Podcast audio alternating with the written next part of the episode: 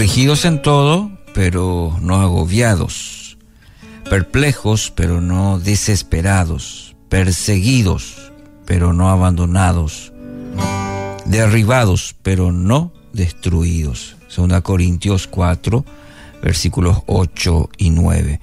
Bueno, ayer reflexionábamos sobre la forma en que la debilidad de Pablo propició el, el, espacio necesario para que se pueda manifestar la extraordinaria grandeza del Señor.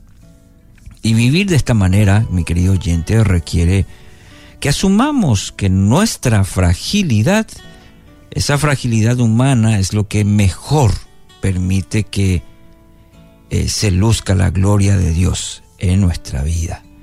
Pablo menciona, y lo vamos a, a compartir hoy, tres experiencias más en las que vio esta manifestación de la gracia. En ocasiones se sintieron, dice, eh, perplejos, perplejos. Y el término en griego se refiere al estado de confusión que resulta de no lograr entender bien una situación.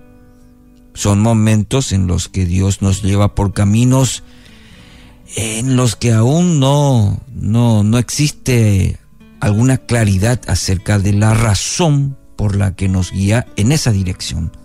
Y estoy seguro que ya lo habremos pasado en nuestra vida esta, esta situación. Muchas veces este entendimiento solamente llega con el, con el tiempo. Eh, no entendemos en el momento, pero quizás en el tiempo podamos lograr entender comprender el propósito. Eh, le pasó a, a José en algún momento durante su experiencia como esclavo en Egipto. Entendió que Dios lo había puesto allí para preservar la vida de toda una nación. Lo entendió en el tiempo. Bueno, en el caso de Pablo, esta confusión no produjo en él desesperación normalmente asociada con esta experiencia. Su debilidad permitió una manifestación sobrenatural del Señor en su vida. Pablo también se refiere a experiencias en las que fue perseguido. El otro término que encontramos en este versículo, en estos versículos.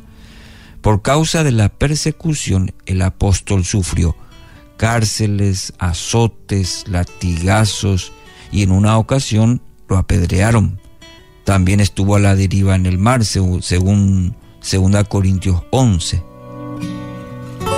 El resultado normal de vivir de esta manera sería sentirse abandonado, eh, entregándose de lleno a la autoconmiseración o quizás a la amargura.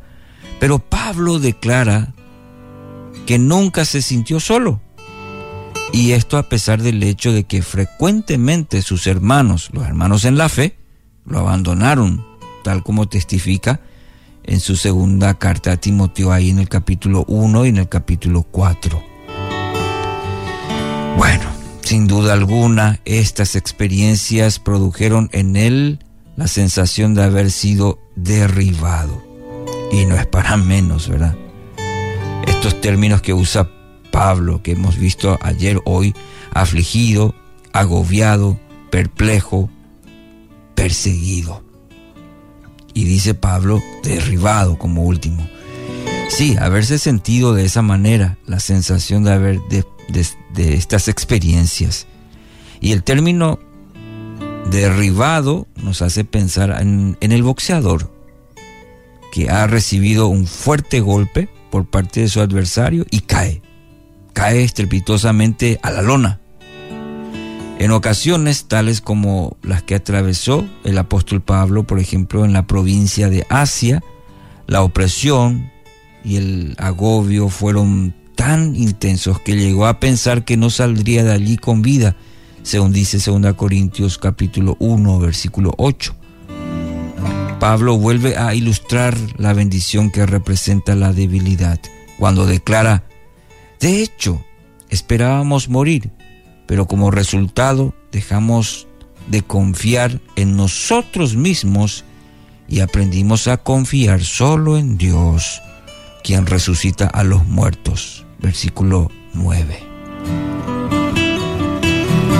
Y ahí, allí queda expuesto el principio. Mire, el principio que permite la intervención de Dios en nuestras vidas. El hecho de que dejamos de confiar en nosotros mismos y aprendimos a confiar solo, solo en Dios. Si queremos usar el término, la expresión, ahí está el secreto o ahí está la llave, bueno, como quiera, pero el principio fundamental es esta. Dejamos de confiar en nosotros mismos y aprendimos a confiar solo en Dios. Mi querido oyente, la manifestación de nuestras debilidades debe ser el momento en que levantamos la bandera blanca y nos damos por vencidos. Derrotados nos acercamos al Señor para, para pedirle que Él se haga cargo de la situación que a nosotros nos ha vencido, que se encargue de nuestra vida misma. No necesitamos sugerirle cómo resolver la situación ni en qué dirección debe moverse. Él es suficiente solo presentarnos ante Él tal cual somos, confiados en que su poder se va a manifestar en medio de nuestra debilidad.